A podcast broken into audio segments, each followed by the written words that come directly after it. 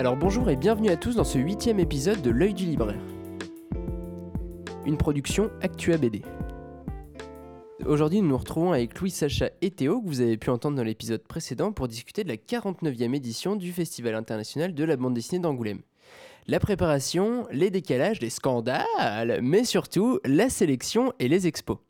Alors bonjour messieurs, comment allez-vous? Sacha, les caresses à Philippe, ça dit quoi? Louis, Théo, on en est où? À La sélection d'Angoulême, tout ça, qu'est-ce que vous en pensez? Des choses à dire intéressantes ce soir? Aujourd'hui, je suis dans une colère noire. ça, Ce dénonce, ça va dénoncer. Ah, ce soir ça dénonce, c'est parti. Eh bien écoutez, super, on commence tout de suite du coup avec la section Actu.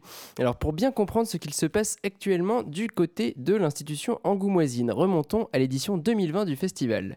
Stéphane Beaujean officie en tant que directeur artistique pour la dernière fois et s'apprête à être remplacé. Un triumvirat composé de Sonia Deschamps, Frédéric Felder et Stéphane Ferrand lui succède. Les deux derniers quitteront rapidement le bateau. Stéphane Ferrand a notamment suivi le rachat du label manga Vega par Dupuis. Dupuis, où est notamment passé directeur éditorial Stéphane Beaujean. Bref, le petit landerneau de la bande dessinée se retrouve. En plus ou moins un an, l'équipe s'est donc vue réduite à une seule directrice en la personne de Sonia Deschamps. Il fallait donc recruter, c'est Fausto Fazulo, fondateur de la revue Atome, et dont le partenariat à la production de l'espace manga avec le Festival d'Angoulême remonte à 2018 déjà, et Victor Massé de l'Épinay, que les amateurs de bande dessinée ont pendant un temps pu entendre dans l'émission de radio Le Rayon BD sur France Culture, qui compose ce nouveau trio. Alors jusque-là, et malgré ces déboires et changements d'équipe intempestifs, doublé d'une crise sanitaire à pas piquer des hannetons, Angoulême prépare son édition 2022 avec soin et espère pouvoir se tenir fin janvier. En novembre, la sélection est communiquée, de même pour les expos, tout va bien dans le meilleur des mondes, si ce n'est qu'une petite altercation entre la société 9e Art Plus, en charge du festival, et la Cour des comptes, vient mettre un petit peu de piquant à tout ça. Si le feuilleton vous intéresse, nous vous invitons à aller consulter les deux articles parus sur le sujet sur Actua BD. Bref, du côté d'Angoulême, on fait l'autruche, la Covid, personne n'y songe, tout le monde a envie de se retrouver sous la pluie et le verglas angoumoisin hivernal. Enfin, tout le monde, pas exactement, puisque Glénat a d'ores et déjà annoncé qu'ils boycotteront le festival faute de livres en sélection. Alors, à l'exception notable du quatrième tome des Bergères guerrières en sélection jeunesse 8-12 ans, c'est quand même pas très sapin pour les parents de Molly et ses amis tout de même. Apparemment, c'est pas assez prestigieux pour Glénat. Une étrange réaction qui fait un peu vilain petit canard et qu'on aimerait expliquer de façon un petit peu plus rationnelle. Moi, j'ai potentiellement deux points à soulever à ça. Déjà, le prix d'un stand sur le festival d'Angoulême, ça représente un investissement conséquent pour un éditeur. Et même si Glénat compte pas parmi les plus petits du secteur, on peut imaginer que ça a pu peser dans la balance. Il faut d'ailleurs noter que du coup, lorsqu'il s'agit de petits éditeurs avec des budgets serrés, se déplacer à Angoulême, c'est disons que c'est quand même un coût quoi. Deuxième point, le marché des droits internationaux. C'est probablement d'ailleurs le plus important. L'un des principaux intérêts d'un festival international, c'est justement euh, ces marchés où l'interprofessionnalité est grande. Auteurs, éditeurs, traducteurs, libraires, commissaires d'exposition, mais également éditeurs issus de maisons étrangères. Les achats de droits et de traduction vers la langue française ou à l'inverse de titres français vers les langues étrangères se négocient à ce moment-là. Du fait d'un certain virus, ce genre de deal a potentiellement déjà eu lieu en dehors du festival et pourrait également venir expliquer le fait que Glénat rechigne à se rendre en Charente cette année. Mais les éditions Glénat ne sont pas les seules à vouloir boycotter cette édition du FIBD, puisque des collectifs d'auteurs ont eux aussi appelé au boycott. Les raisons sont cette fois tout autres, certains diront plus nobles, c'est un point de vue, puisque leur action s'inscrit dans une logique de lutte en faveur de la reconnaissance d'un statut d'auteur et globalement de meilleures conditions de rémunération et de vie pour la profession. Mais le 14 janvier dernier, la sentence tombe. Angoulême ne se tiendra pas. Le festival n'est toutefois pas annulé, il est simplement reporté et les équipes travaillent à trouver une date. Nous les connaissons désormais depuis quelques jours, le festival d'Angoulême aura lieu du 17 au 20 mars prochain. Et même si le festival ne se tiendra finalement que dans plus ou moins deux mois au moment où sort cet épisode, nous avons décidé de maintenir notre programmation et de vous présenter en amont la sélection de cette 49e édition ainsi que les expositions qui s'y tiendront. Et on commence tout de suite avec la sélection d'Angoulême. Alors cette année, la sélection officielle se compose de pas moins de 46 albums édités au sein de 32 maisons d'édition différentes, parmi lesquelles ne figure pas Glénat donc. Dargo caracole en tête avec 4 nominations et est talonné de près par Actes Sud l'an 2 et les éditions 2024 qui en comptent 3 chacun. Parmi les observations et chiffres notables, nous pouvons également relever, si je ne me suis pas trompé dans mon décompte, ce qui est tout à fait possible, que 19 des 32 maisons d'édition représentées sont des maisons d'édition indépendantes n'appartenant pas à un gros groupe d'édition. 4 sont des maisons d'édition spécialisées dans le manga et 3 sont des maisons d'édition spécialisées dans le comics. Alors même si chaque sélection est l'occasion pour de nombreux observateurs, lecteurs, amateurs érudits, clients de librairie, à peu près tout le monde, de râler parce qu'une sélection, il n'y a pas le livre qu'on avait envie d'y voir et ne serait pas assez représentatif du panorama éditorial de la BD, on peut tout de même souligner l'effort réalisé en ce sens au vu du nombre de maisons représentées. Autre point que je souhaiterais évoquer en votre agréable compagnie, messieurs, c'est le retour entre guillemets de la bande dessinée de fiction contemporaine. Alors c'est un éditeur qui en parlait. Je précise avant toute chose qu'il n'a aucun livre en sélection et donc n'était pas en train de défendre son troupeau. J'imagine qu'il faisait directement référence à des titres tels que Black Sad, Megafauna, Saint-Elme ou même Le Grand Vide. Alors retour très bien, mais au détriment de quel autre type de bande dessinée? Et surtout convient-il de parler de retour, la bande dessinée de fiction et d'aventure contemporaine? J'entends parler de la création et non de la reprise de licence phare. hein. Avait-elle réellement disparu des sélections? Une question qu'on peut poser.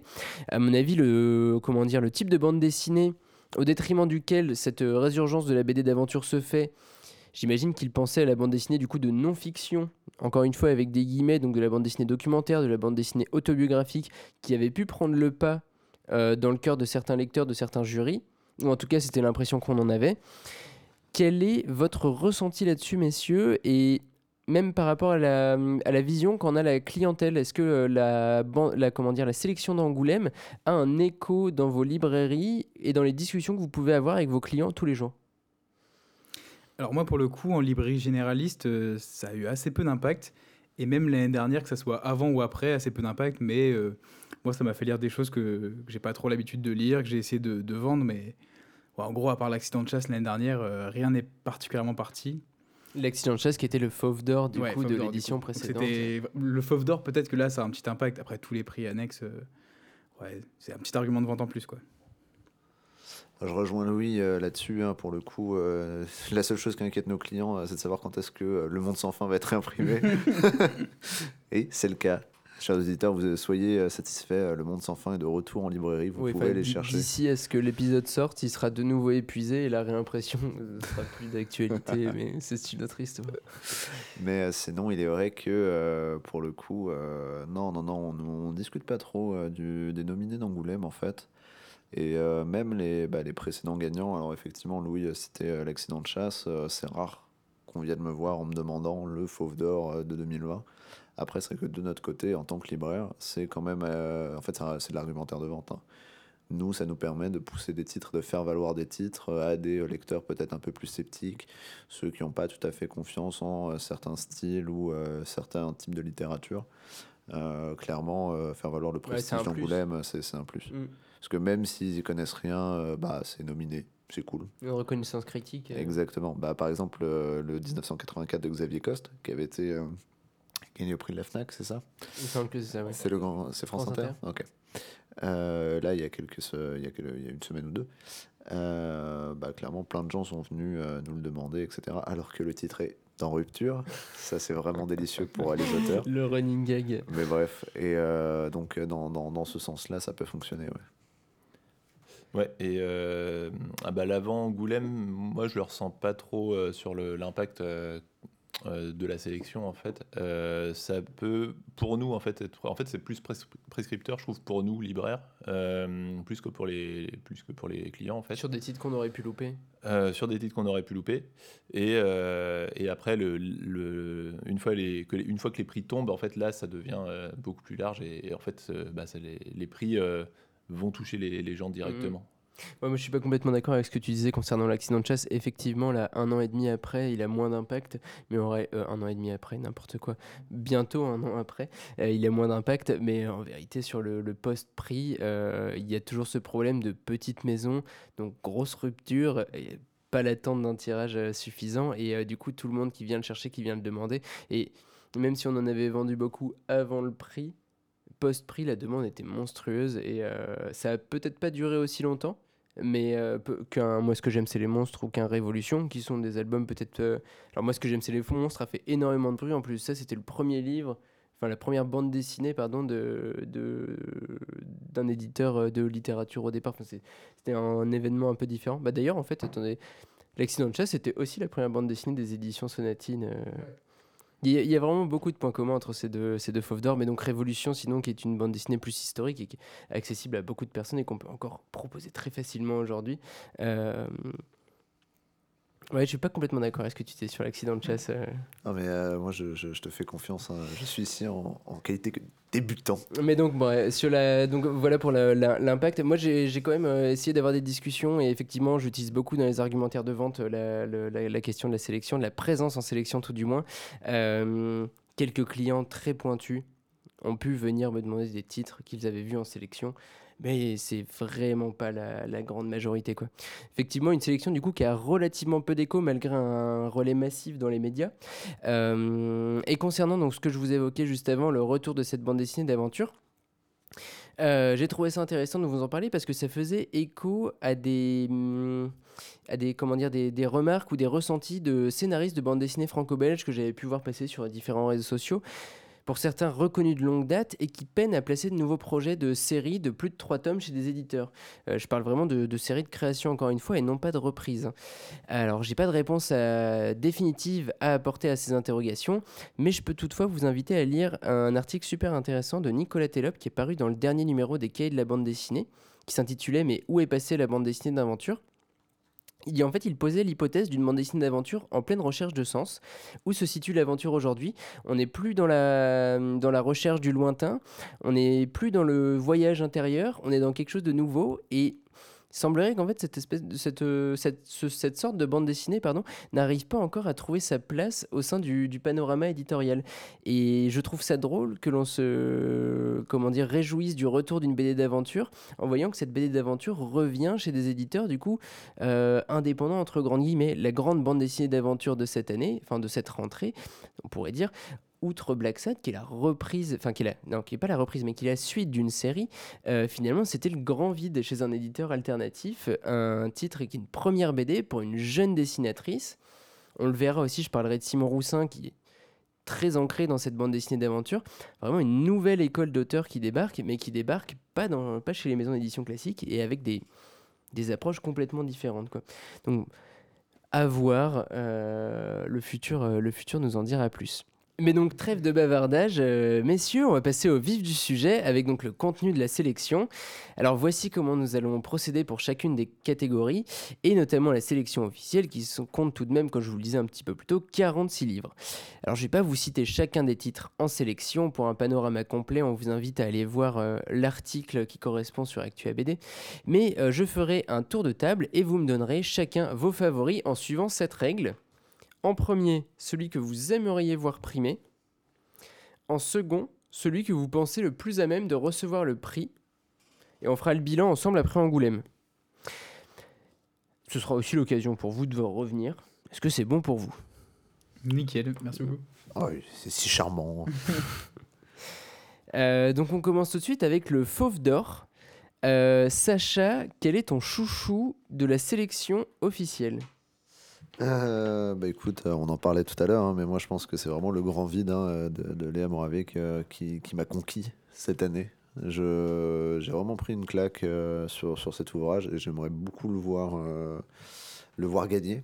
après, bon, on, le verra tout à l'heure, il est en sélection dans d'autres, enfin plutôt il, il, concourt dans d'autres sélections. Exactement. Donc il est quand même peu probable qu'il, les, qu'il soit nominé en toutes.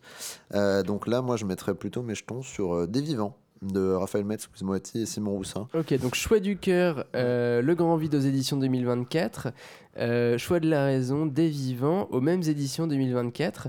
Euh, Je vous aime les éditions 2024. Sacha. ok, j'ai été débauché. ouais, c'est ça en fait, tu nous l'as pas dit, t'es payé derrière.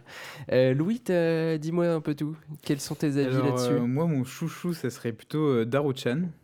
Et je sais ah pas si le Lézard Noir a déjà gagné des trucs ou pas. Euh, ah, j'avoue que j'ai pas, euh, j'ai, pas l'historique en tête. mais ouais, moi j'ai, beaucoup aimé Daruchan. Et après, je pense que par contre, ce qui va gagner, c'est le Grand Vide. Mais c'est très drôle parce que moi, Daruchan, je l'ai mis en fauve des lycéens aussi, en, en choix. euh, Ouais, je, choix trouve vraiment, je trouve ça vraiment cool. Ouais. Mais euh, ok, très bien, Daruchan. Ouais, euh, choix original, on n'en a jamais parlé ici. Un manga qui nous raconte l'histoire d'une extraterrestre qui vient de la planète Daru Daru, euh, qui prend la forme d'une humaine, qui travaille comme une, comment dire, employée de, de bureau japonais classique, et qui a du mal à s'affirmer en fait en tant qu'humaine, qui cherche, qui cherche, qui en fait qui est en quête d'identité, quoi, tout simplement. C'est une allégorie d'une quête d'identité Bah, d'une comme, jeune femme. comme le grand vide, du coup. Comme le grand vide. C'est ce que tu as lu dans le grand vide, tout le monde n'y a pas lu ça. Euh, Théo, dis-moi. Euh, bah moi, mon gros chouchou, c'est euh, Des Vivants de Raphaël Metz, Louise Moiti et Simon Roussin. Ouais. Euh, après, euh, vu que je pense que le Grand Vide aura un prix, je sais pas où, dans, dans quelle catégorie, je vois mal, euh, je vois mal Des Vivants, euh, enfin 2024 avoir deux prix. Donc le prix du cœur, c'est Des Vivants. Le prix de la raison, j'ai un peu de mal. Et euh, on va dire, euh, allez, écoute T'es pas quelqu'un de très raisonnable, c'est ça? Euh, Non, absolument. Et on va dire, allez, écoute Jolie Marcia, mais parce que j'ai bien aimé aussi. en fait. on, est, on part sur deux choix du cœur pour, euh, pour notre cher Théo. Un vrai galopin. bon, écoute, Jolie Martian, on en avait déjà parlé dans un épisode cet automne, puisque c'était Laurent Mélikian qui nous l'avait présenté. Euh, moi, il bataillait dans mon cœur avec Tunnel. Du coup, euh, en tant qu'animateur de l'émission, je m'autorise deux choix du cœur avec Tunnel et Écoute Jolie Marcia. Et mon choix de la raison sera un peu plus, euh, comment dire, euh, un pas de côté, puisque. Je sais pas, je mettrais bien une pièce sur les fleurs du cimetière de- d'Edmond Baudouin, édité à l'association. Euh, Il y a un côté où je vois bien Edmond Baudouin gagner un grand prix cette année.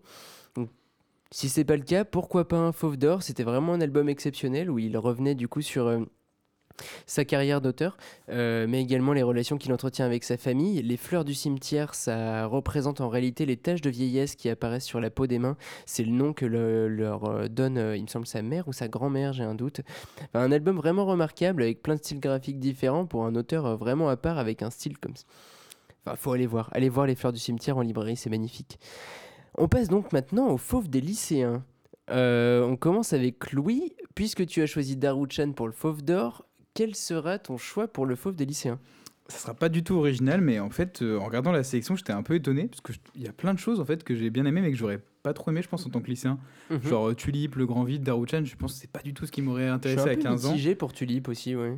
Je, je sais pas, moi, à 15 ans, et Yojimbo, c'est l'inverse, je trouve. Enfin, moi, c'est un truc qui m'aurait intéressé euh, plus jeune. Mhm. Et donc, du coup, je vais partir sur le jeune acteur, en fait. Ok, Je ouais. c'est vraiment la BD parfaite pour cet âge-là.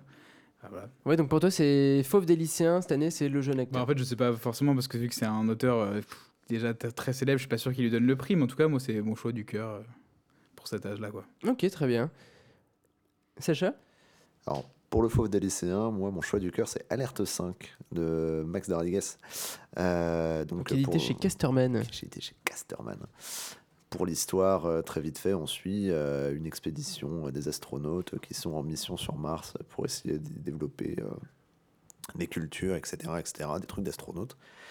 Et ils se retrouvent coincés. Et en fait, euh, ce que j'ai apprécié dans, dans- ce truc, c'est que on n'a pas du tout une ambiance hyper anxiogène, euh, façon euh, Gravity, truc que je supporte pas en fait, qui me fait me sentir hyper claustro dans l'espace. Non, non, non, là c'est vraiment c'est c'est une balade hyper chouette avec un twist hyper marrant en plus. enfin, non, non, pour le coup, que du feel good. Et là, du coup, par contre, moi j'ai envie de croire au grand vide pour la nomination. Pour moi, le choix de la raison, c'est le grand vide. Ouais, je, je sur le choix de la raison. Et Max de Radiguez, c'est vraiment euh, l'art du, du, retournement de situation et du. Alors, excusez-moi l'expression, mais prendre le lecteur pour presque pour un con et jouer avec le, les, les cadrages et euh, ce que permet le média de la bande dessinée. C'est un, super titre. Euh, moi, pour ma part, du coup, avec Grand Vide aussi, euh, Daruchan en choix du cœur, je l'ai évoqué juste avant. Et alors, toi, Théo, qu'est-ce que ce sera pour toi? Eh bien moi, ouais, j'ai trouvé aussi la sélection lycéen assez chelou. Euh, pas forcément, euh, ouais, je sais pas, pas forcément des, des lectures qui m'auraient branché au lycée. Mhm. Euh, mais choix du cœur, le grand vide.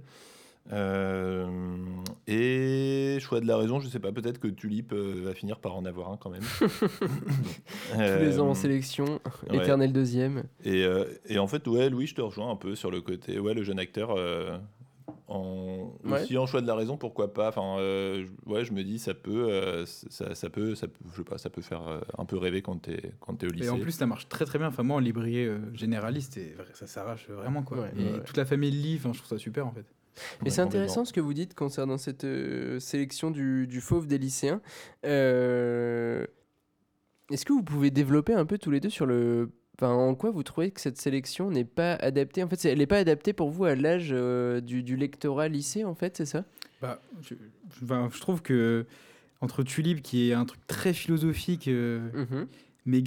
Qui a un délire euh, historique euh, étrange, enfin, je sais pas, moi, je, je- ouais, c'est vraiment pas. Je trouve que quand on a 15 ans, on a envie de lire, j'en sais rien, moi, mais de l'aventure, des trucs de- d'espoir, des, des- des grands sentiments, enfin, je sais pas, pas forcément des choses comme ça.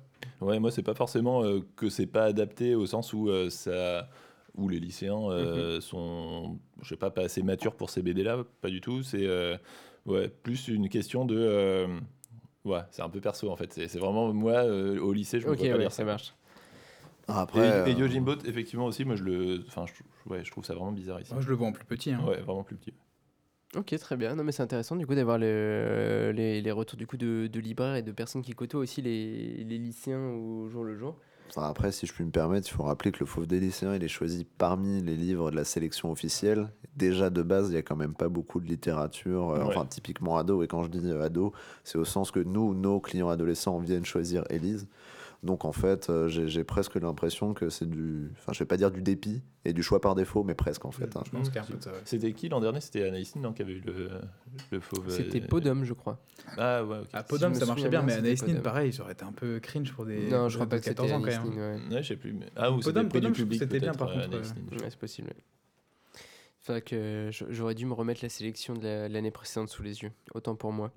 Donc on passe maintenant au fauve du Polar SNCF, euh, donc un fauve sponsorisé par la SNCF. Euh, Le sponsoring de prix, Théo nous en reparlera dans un instant. Euh, sept titres composent donc cette sélection. Sacha, un mot à nous dire? Euh, bah écoute, euh, ouais, hein, euh, c'est. Alors je je- je- j'aurais pas de pronostic, mais euh, je suis ultra content de voir euh, Reckless Brubaker et Sean Phillips euh, à la sélection. Euh, en fait, je m'y attendais pas du tout, j'avoue Ok. que. Mais euh, ça me fait plaisir de voir ce duo d'auteurs que, que j'apprécie beaucoup. Euh, vraiment des, des grands maîtres du polar américain.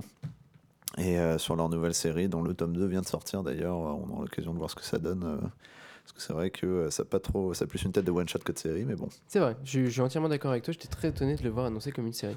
Voilà. C'est plus, en fait, c'est plutôt des, des aventures, euh, des aventures, comment dire, qui se terminent à chaque tome et qui reprennent le même personnage à chaque fois. Je crois que c'était ça Ouais, l'idée. c'est ça, le- c'est ça le concept. Mais euh, sacré personnage d'ailleurs. Euh, Pour ma part, euh, moi je choisirais euh, l'entaille comme euh, coup de cœur. euh, comment dire euh, bah, Je l'ai offert à notre ingé son, hein, je sais plus à quelle occasion. Euh, Il y a un truc, un- une sorte de, de polar un peu lynchien.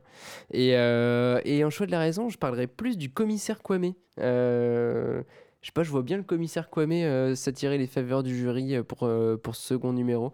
Où on est d'ailleurs sur le même principe, une série non pas qui suit tome après tome, mais bien du one shot à chaque fois avec les mêmes personnages qui sont repris comme dans Reckless. Et donc on poursuit avec la sélection patrimoine. Sept titres du coup de sélectionner également. Théo? Ouais, moi, euh, du, du cœur, là, l'envol de, de Kuniko Tsurita, mangaka, autrice de, euh, de Gekiga, euh, un peu étoile filante dans, dans le genre. Là, c'est une anthologie qui va avoir vraiment euh, euh, contenir tout son, tout son travail. Euh, J'ai beaucoup aimé. ouais. Ouais, sur lequel je te rejoins complètement. Euh, D'ailleurs, le traducteur est. euh, alors, je sais pas, on dit préfacier, mais est-ce qu'on dit postfacier? Je ne sais pas.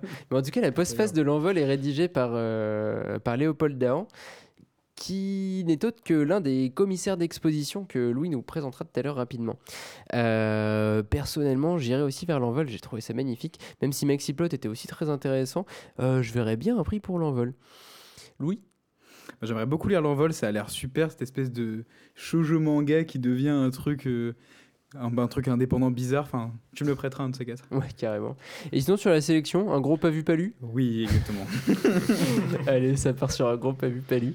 Mais euh, c'est de tout problème du patrimoine d'ailleurs, hein, c'est que même, euh, même en librairie euh, spécialisée en bande dessinée, euh, c'est pas forcément le plus simple à vendre. hein. Le- L'envol, euh, j'en parle très rapidement, mais à l'occasion, il faudrait que j'en fasse une chronique un petit peu plus longue. Un gros coup de cœur de l'année. Passer 6 mois à le conseiller à tout le monde. Je pense que j'en ai vendu 3, 5 grands maximum. Moi, je suis sûr que je pourrais pas vendre un manga comme ça. Déjà, Frédéric Peters, c'est impossible à le vendre euh, dans ma librairie.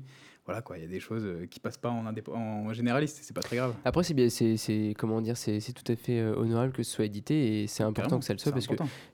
Pour l'histoire de la bande dessinée de manière générale, c'est des pièces, euh, des pièces quand même à découvrir. Euh, on passe maintenant aux deux sélections jeunesse qu'on va traiter en une seule fois. Donc il y a la sélection 8-12 ans et la sélection euh, 12-16 ans, donc plus ado là pour le coup. Euh, si, vous deviez, si vous ne deviez en retenir qu'un, messieurs, lequel ce serait? Alors moi, je vais un peu tricher parce que j'ai envie d'en prendre un dans chaque catégorie, mais je vais aller très vite. Bon, vas-y, vas-y. on Pour les jeunes. Lightfall, qui est incroyable, super histoire d'aventure, très originale, un peu ghibliesque. Et pour les plus grands, les saveurs, les saveurs du béton. Le BD que j'ai pas du tout réussi à vendre, mais c'est vraiment super. C'est vrai que c'est très bon. l'histoire du- d'une famille dans une, une famille qui arrive de Chine, euh, qui, qui vit dans une cité, et c'est magnifique. Ouais, non, non, je suis d'accord avec toi, Les Serveurs du Béton, un super titre. Sacha? Euh, bah moi là, la série du cœur, euh, c'est Blue Period. euh, j'ai découvert ça récemment et je trouve ça, je trouve ça formidable. hein. Donc Blue Period qui est en sélection euh, ado alors là, en 12-16 l'occurrence, ans. ouais, ouais. euh, exactement. Et, euh, et vraiment, euh, bon, je pense pas que ça gagnera. Mais, euh, mais vraiment, euh, je suis hyper content que le titre soit là. Quoi. Mention très honorable à La Princesse guerrière d'Alexander Hutkin, qui est un très beau livre de contes. C'est vrai, exact. 12-16 ans Et ouais, je suis surpris aussi. Ouais, moi aussi. Théo? Euh, ben moi, je revois plein de titres que j'aurais euh, beaucoup voulu lire et que j'ai toujours pas lu. Euh, mais euh, bah, Lightfall, que j'ai que j'ai beaucoup beaucoup conseillé là, tout du, enfin, depuis la depuis sa sortie en- pendant l'été. Donc Lightfall pour la, la sélection toute jeune Ouais. et les Soroctones pour moi pour la sélection 12-16 ans. Ok, ouais. Avec, avec ce deuxième tome. Que alors, j'ai pas forcément beaucoup conseillé, mine de rien, à cette tranche d'âge-là. Mais voilà. oui, plutôt des adultes. hein. Ouais, Ouais, ouais. c'est vrai, je suis d'accord. Mais euh, moi, je vois un grand absent quand même, les gars. C'est euh, alors déjà que Glénat boycotte le festival parce qu'ils n'ont pas de titre en sélection officielle. Si même, euh, si même vous ne croyez pas à leur sélection en 8-12 ans pour le tome 4 des Bergères guerrières, quand sera-t-il primé? C'est le dernier tome. Faudrait bien qu'ils aient une récompense, un de ces quatre tout de même. Ouais, mais c'est toujours étrange d'avoir un tome 4 comme ça qui se balade. Oh, c'est une fin de série. Attends, Ouais, Sacha, vrai, il vient de voter pour un Oh, tome 6. oui, non, clairement, ouais, j'ai- aucun mérite. Non, alors c'est là, c'est parce qu'on est à l'élite, mais c'est vrai que si je devais donner un titre gagnant, euh, ce serait euh, Les Bergères guerrières. Ouais, moi, petite pièce sur les bergères quand même. J'avoue que c'est vraiment une série que j'apprécie tout Ou. Snapdragon. En vrai, en sélection euh, 12-16. euh, Et titre euh, absent aussi, il y a dans la tête de Sherlock Holmes, il avait déjà eu un prix ou c'est. euh, Il avait eu le. Alors, il était en sélection euh, du Fauve Polar l'année dernière. Enfin, euh, de 2020, pardon, pour le tome 1. Mais par contre, est-ce qu'il l'avait gagné? Euh, J'ai un gros doute là, je me Mm. souviens plus. Parce que là, pour le coup, c'est un titre qu'on vend beaucoup plus à, un lectorat. C'est vrai que j'y avais pas pensé, mais ça fait partie des absents de la sélection. Alors peut-être qu'effectivement ils avaient déjà gagné en 2020. Euh, information à vérifier. On passe maintenant au dernier euh, fauve de cette nouvelle édition. On pourrait même dire le, le petit dernier avec l'éco-fauve Raja. Et alors avant de passer au pronostic, Théo s'est proposé de nous faire une chronique de présentation de ce nouveau prix qui, disons-le, a une drôle d'odeur de carton, Théo. Et oui, Euh, donc c'était une des annonces de cette édition 2022 du FIBD. Angoulême se dote d'un grand prix de la BD écolo. En réalité, ça n'est pas vraiment une nouveauté. Depuis 1997, si on voulait des idées de BD écolo à Angoulême, on pouvait aller voir du côté du prix Tournesol. Alors concrètement, qu'est-ce qui va changer? À y regarder vaguement, a priori pas grand-chose. Le jury, jusque-là composé d'auteurs de BD et de personnalités du monde du spectacle, se spécialise un petit peu sur la question environnementale. On a des chercheurs, des journalistes, des activistes. Il y a, y y qui, par exemple Inès, je me rappelle qu'il y a Inès Léraud des algues vertes. Alors, euh, Inès Léraud des algues vertes. euh, enfin, qui est documentariste par ailleurs, elle n'a pas fait que les algues vertes, mais qu'on Ouais, connaît en. BD pour les algues vertes. ouais. Journaliste, euh, ouais, journaliste d'investigation peut-être. Mhm. On a euh, François Hollis-Leider qui préside le jury, qui est euh, auteur euh, de Ecolila. Exactement, ouais, c'est ça, chez Actes Et Sud. après, des gens dont j'ai pas retenu le nom, mais voilà, j'ai regardé, ils sont universitaires et, et Ok, très bien, ouais, ça marche. Euh, on trouve sinon dans la sélection des titres qui ont trait à l'écologie, ok? Et euh, côté FIBD, en deux mots, le discours est assez convenu. Le prix Tournesol était attribué en marge du festival. Le Fauve Raja, lui, sera décerné lors de la cérémonie de remise des prix. Donc l'idée est de lui donner un peu plus de visibilité. Mhm. Mais ce nom, au fait, Fauve Raja, d'où ça vient?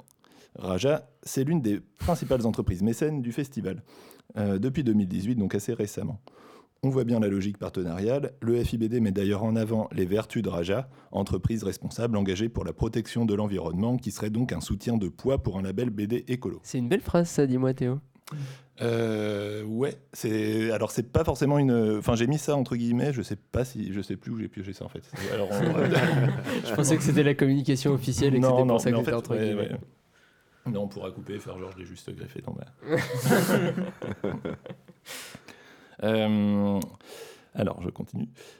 Euh, L'opération de greenwashing apparaît assez évidente. Je ne l'ai pas encore dit, mais Raja, c'est une entreprise d'emballage. Oups. Et pas des moindres, c'est même le leader européen dans le domaine, dans une entreprise dont le CA est passé de 500 millions à 1 milliard entre 2017 et 2020 seulement. Ma Dans sur- un... donc ma blague sur Total, en fait, elle était pas si euh, drôle. c'est en vrai. ouais, non, c'était- Alors là, il faut juste expliquer aux auditeurs, Louis Bah fait oui. référence à une blague euh, hors micro d'avant émission, mais effectivement, il n'était pas loin du tout. Ouais. Euh, donc, donc là, on parle quand même donc d'une entreprise qui, euh, dans un moment où on sort un tas de livres zéro déchet emballés dans du plastique et du blister, euh, qui est spécialisé dans l'emballage, double son chiffre d'affaires euh, sur la même période. Euh, tout ça pour sponsoriser un prix. Un prix de, De labellé, labellé écolo. de labellé écolo, le gros label. euh, ok, très bien. Donc jusque-là, tout va bien. Ouais. On t'écoute, Théo, pour la suite Alors, au-delà de l'opération de greenwashing d'une entreprise, ce choix qu'a fait le FIBD pose un problème d'un autre ordre. Euh, à la question pourquoi tout simplement ne pas avoir mis en avant le prix tournesol, la réponse du FIBD nous ne pouvions pas le faire entrer dans un partenariat car il émane d'un parti politique. Facile. Mais effectivement, le prix Tournesol a été créé à l'initiative du parti Les Verts en 1997 et la sélection était établie collectivement par des membres de partis écologistes francophones.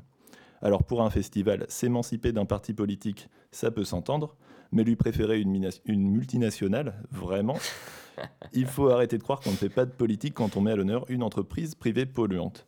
Le FIBD opte pour un discours de dépolitisation, et qu'on s'entende, je dis dépolitisation, ça ne signifie pas que la dimension politique disparaît. Dépolitisation, c'est gommer la dimension critique de l'écologie politique afin de la rendre inoffensive. Tu parles d'écologie, c'est politique dans tous les cas. Tu choisis avec qui tu en parles, tu choisis l'angle, ce que tu vas pointer du doigt ou pas, mais ces choix traduisent une orientation politique, la critique ou la défense d'un modèle. En l'occurrence, quand tu choisis de mettre à l'honneur une multinationale privée polluante plutôt que des militants, c'est un acte politique très marqué. Surtout qu'à l'occasion de la création d'un beau label BD verte, tu l'as dit Thomas, il aurait été intéressant de se regarder dans la glace et d'avoir le début d'un débat sur l'empreinte environnementale de l'industrie du livre. Mais bon, c'est pas trop l'ambiance. L'industrie est florissante. Applaudissons donc les prix en carton distribués par nos premiers de cordée. Eh ben écoute, c'est parti Théo. Euh, merci pour cette euh, chronique euh, pour le moins, on, va dire, critique. Euh, donc un chouette prix qu'on accueille. Bon alors, mais malgré toutes les critiques qu'on a à faire sur le sponsor euh, du prix euh, du- de euh, des titres sont tout de même en sélection, des titres qu'il comment dire convient de, discuter, qu'il convient de présenter. Combien de titres au total dans cette sélection? On en a, on en a 7 encore une fois. Alors, un petit panorama, Théo, sur la sélection, s'il te plaît. Et du coup, là, donc sept titres, un titre chez Éco-Société, Mégantic, Un train dans la nuit, euh, que je vais présenter un petit peu après. Mhm. Euh, je l'ai bien aimé. Un titre chez, chez Casterman, Urgence cli- climatique, de Étienne Lécroard. Euh, deux titres chez Futuro. Le Mhm. droit du sol de Étienne Davodo, un, un habitué de, cette, de la sélection euh, Prix. Tournesol, et Les oiseaux de Troops. Euh, et trois titres chez Dargo pour finir Agouga de Hugues Micol, La désolation euh, de Gauthier et Apollo, et Le monde sans fin de Christophe Blain et Jean-Marc Jancovici. Again on en parler aussi. Encore une fois, on peut noter que Dargo caracole en tête.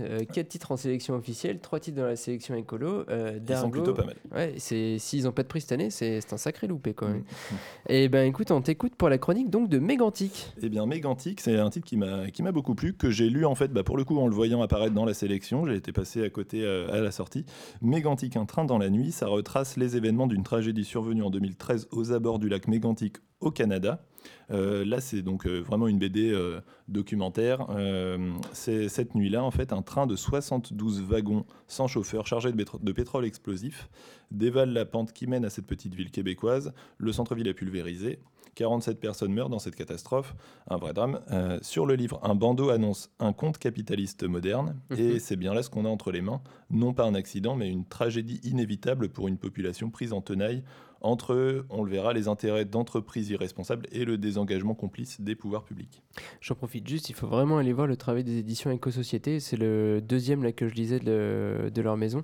Euh, le premier, c'était un titre qui où l'auteur se représentait pour euh, comment dire euh, ne, ne, plus consommer des produits issus de multinationales et qui se retrouvait dans une espèce de d'impasse complète où il, euh, il, ne parvenait plus. Même la bière qu'il voulait s'acheter appartenait à telle multinationale qui appartenait à telle multinationale etc etc etc ça n'en finissait pas. Et ils ont un vrai contenu critique intéressant à découvrir et qui est souvent bien traité. Donc des chouettes des chouettes éditions à les découvrir. Je suis content de les voir en sélection cette année. Ouais c'était une bonne chose et, euh, et, par ailleurs, pour compléter sur, euh, sur euh, le travail opéré sur la BD, mhm. on a Christian Kennel au dessin qui fait tout à la peinture et qui là nous plonge en fait dans une atmosphère de, de rêve qui évidemment à un moment vire au cauchemar et dont on se réveille complètement hébété parmi les, les habitants au mhm. petit matin.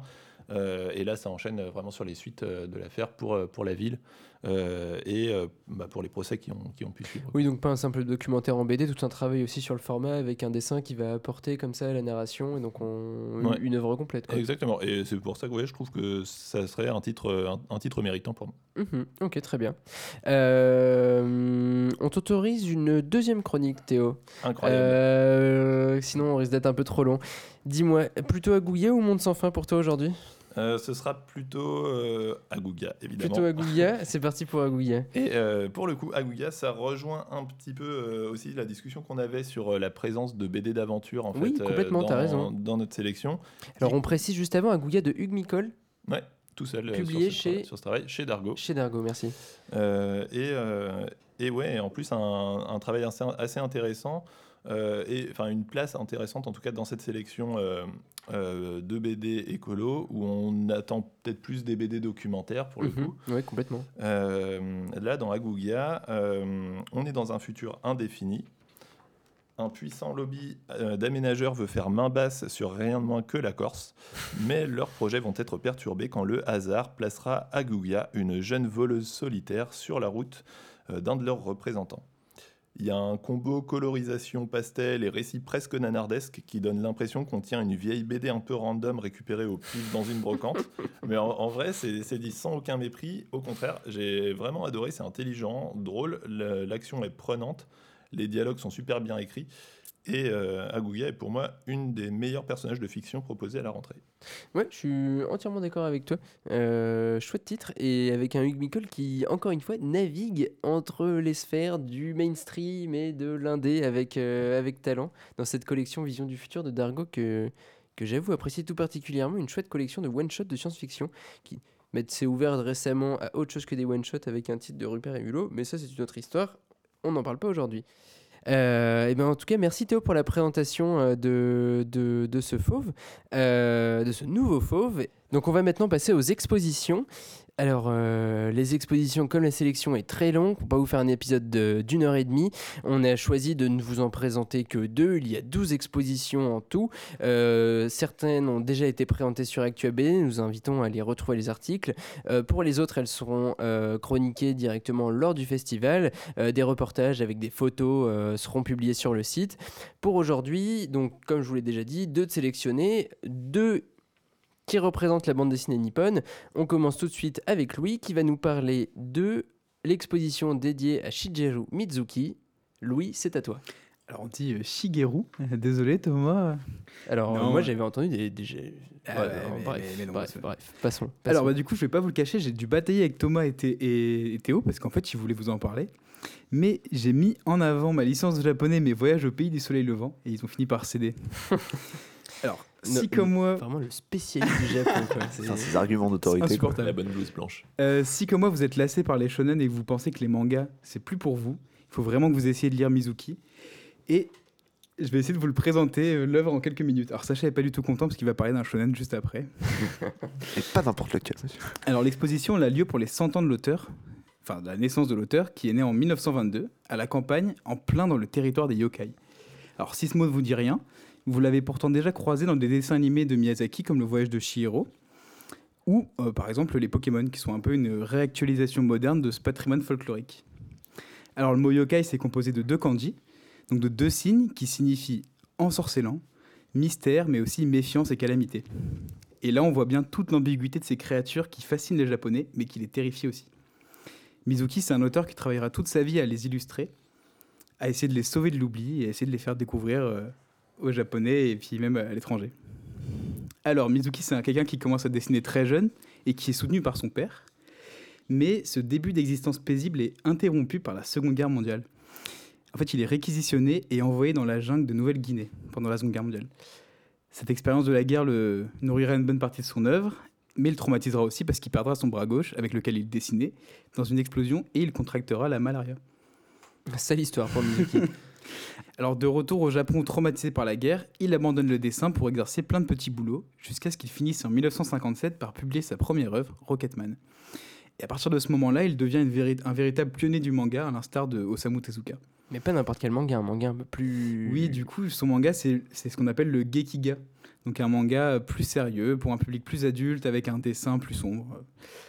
Alors, son œuvre est vraiment merveilleuse. On le résume souvent à son travail encyclopédique sur les yokai, qui est symbolisé par le dictionnaire des yokai, donc qui répertorie une énorme partie des- de ces créatures, qui est une vraie référence en la matière, mais Mizuki, c'est aussi un expert en BD historique.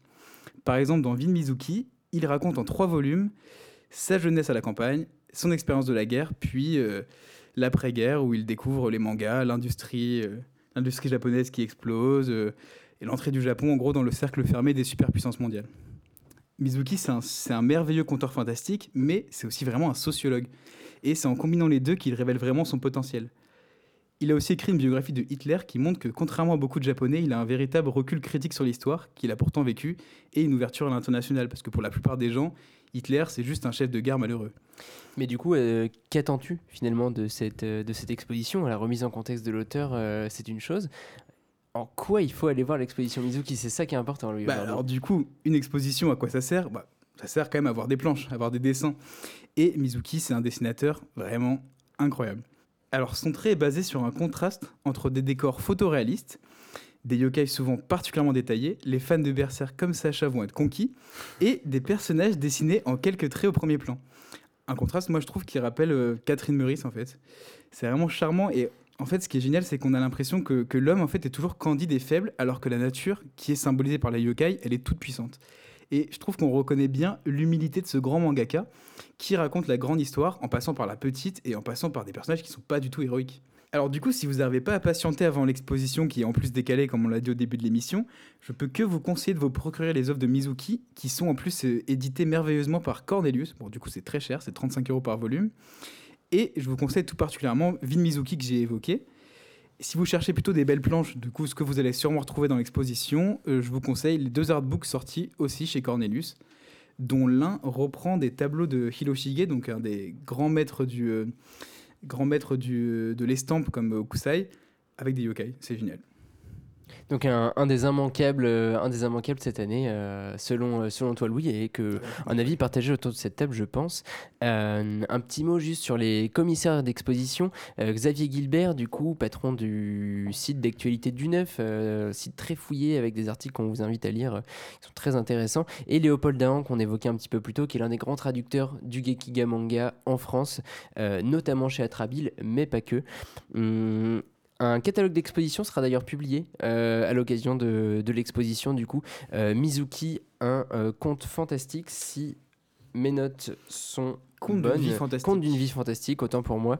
Euh, cat- joli catalogue d'exposition, un petit peu sur le modèle de celui qu'on avait pu voir il y a deux ans sur Yoshiharu Tsuge. On va maintenant passer à la seconde euh, exposition présentée par notre ami Sacha, intitulée Héros du chaos. Elle est consacrée au jeune auteur Tatsuki Fujimoto, dont l'arrivée sur la scène manga a été pour le moins détonnante. On t'écoute, Sacha. Je suis ravi ce soir d'avoir l'occasion de parler de Tatsuki Fujimoto euh, au micro de l'œil du libraire. Euh, c'est vraiment euh, un de, de mes auteurs favoris. Très- en fait, tout simplement, hein, c'est un de mes auteurs de manga favoris et il est très jeune, il a 28 ans, seulement deux œuvres achevées. Et pour moi, c'est déjà un des meilleurs mangaka de sa génération. Donc en France, Tatsuki Fujimoto, on le connaît pour deux œuvres. Mhm. Fire Punch et Chainsaw Man. J'aurai l'occasion de, de, revenir sur ces titres-là. Je vais vite faire, faire un petit récap de sa carrière au Japon, parce que voilà, même au Pays du Soleil Levant, il est c'est encore ce qu'on pourrait qualifier d'un auteur prometteur entre guillemets, même si je trouve ça un peu, enfin prometteur pour un, pour un, pour un auteur qui a déjà deux œuvres terminées et publiées. ça peut paraître réducteur. Ça peut paraître un peu réducteur, mais on sent qu'il il en a encore sous la pédale. Il a vraiment un potentiel incroyable. il a commencé avec plein de petits one-shots publiés en ligne au Shonen Jump. Dans, depuis 2015 dans ces eaux-là. il sort finalement en 2016 son premier feuilleton Fire Punch qui est publié en ligne sur la plateforme Shonen Jump Plus, qui est donc la plateforme en ligne du magazine Shonen Jump pour ceux qui ne connaissent pas le magazine Shonen Jump, euh, c'est euh, en fait le passage obligé euh, pour tous les, les, les, mangaka qui veulent se faire connaître dans le milieu du shonen. C'est hyper prescripteur là-bas et du coup tout ce que nous on a en France est passé de par, par un des réseaux de, de, de, cette publication. Mhm. Et donc, ils ont une plateforme en ligne. Et en fait, Fire Punch, ça a été un des premiers vrais cartons de cette plateforme en ligne. Euh, un des premiers essors en termes de visionnage. Euh, ce, qui, ce qui a permis, enfin, finalement, c'est même une bonne chose que euh, Fujimoto soit passé par la plateforme en ligne et pas la publication directement parce que euh, ils sont beaucoup plus euh, entre guillemets laxistes sur ce que tu peux en fait sur les dessins, les propos euh, sur leur plateforme en ligne. Hein. Donc le shonen, ça reste de la littérature adolescente, on peut pas parler de tout et tout montrer. Et sur la plateforme en ligne, ils ont pu laisser Fujimoto s'exprimer. Donc Fire Punch, titre qui commence comme un seinen un peu racoleur, on va pas mhm. se mentir. Euh, ceux qui ont eu le premier tome entre les mains euh, le, s'en, sont bien rendus compte. Euh, pour ceux qui ne connaissent pas Fire Punch, c'est l'histoire d'un jeune garçon, Agni, qui tente vaille que vaille de survivre dans un monde entré dans une nouvelle ère glaciaire. Alors, petite particularité, il existe dans ce monde des élus aux capacités étonnantes, euh, dont Agni fait partie puisqu'il peut se régénérer à volonté, un peu façon Wolverine. Euh, mais bon, un malheureux concours de circonstances vont lui faire croiser le chemin d'un élu qui projette du feu, qui ne s'éteint jamais. Messieurs, euh, je vous pose donc le problème mathématique suivant. Qu'est-ce qui se passe quand on met du feu qui s'éteint jamais sur un mec qui se régénère tout le temps? Ça fait clairement pas plaisir, quoi. Et bah ouais, le mec, il brûle tout le temps. et donc c'est super basique comme plot, mais j'adore. C'est incroyable. Et donc ça, là, ça va être le début d'une grande histoire de vengeance euh, où, de manière euh, assez euh, surprenante et hyper intelligente, vont se mêler religion, cinéma et fureur de vivre pour produire une œuvre vraiment très très unique, avec une fin un peu particulière, presque métaphysique, qui, je sais, a décontenancé pas mal de gens, même parmi les amateurs de Fujimoto. Mhm. Pour ceux qui ont l'occasion, je vous invite vraiment très vivement à lire ce manga, seulement 8 volumes, encore une fois, c'est très très Mais donc, une exposition sur euh, l'auteur d'un manga en 8 tomes, ça aurait fait un peu juste. Euh, on sait que Fujimoto a récemment achevé la publication, en tout cas en France, de sa seconde série Chainsaw Man, avec le 11e tome euh, paru relativement récemment. alors, dis-nous rapidement, qu'est-ce que ça raconte? Chainsaw Man, là pour le coup, on est sur du shonen un peu plus basique. si vous voulez, on va suivre l'histoire de Denji, encore un jeune garçon avec une vie de merde, il faut dire ce qui est. Euh, parce que déjà, il vit dans un monde où les démons existent, des espèces de monstres qui naissent de la peur des gens et dont la force est proportionnelle à celle-ci.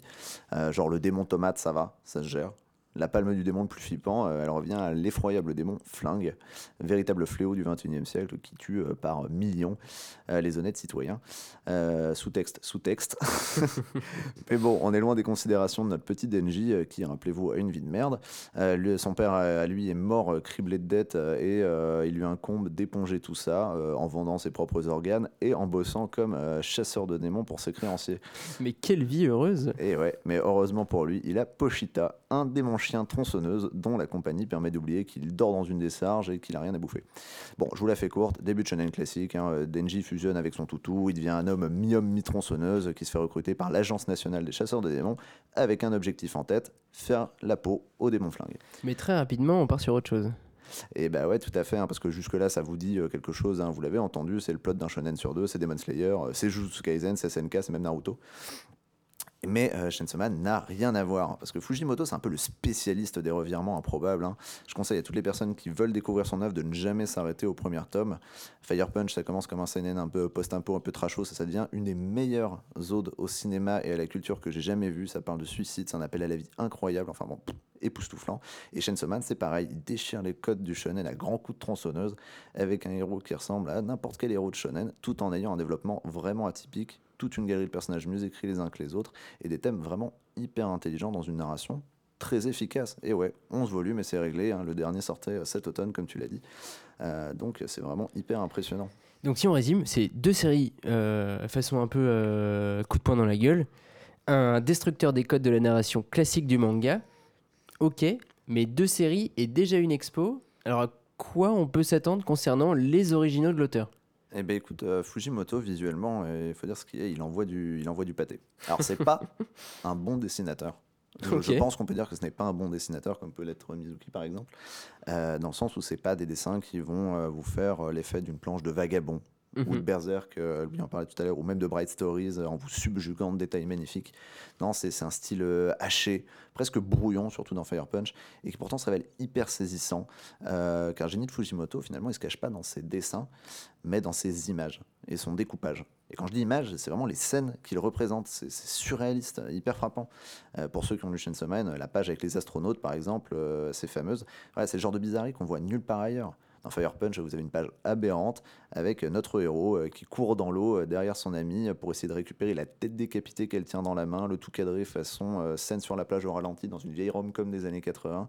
Enfin bref, c'est euh, assez incroyable. C'est En tout cas, toujours- ça donne envie. ah ouais, mais c'est toujours surprenant et ça fonctionne hyper bien.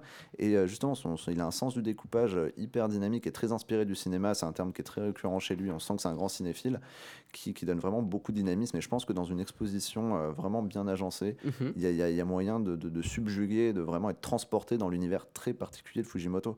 Et là-dessus, je suis hyper content parce que le commissaire de l'exposition, euh, c'est Federico Anzalone, euh, donc journaliste chez Atom par ailleurs, on en parlait en début d'émission, mais également euh, écrivain d'un livre dédié à JoJo's Bizarre Adventure. L'autre grand amour de Sacha, vous ne le voyez pas, mais sa cravate est un hommage direct à la série. Euh, Effectivement, c'est la cravate de Yoshike Kira dans la partie 4, euh, pour ceux qui connaissent.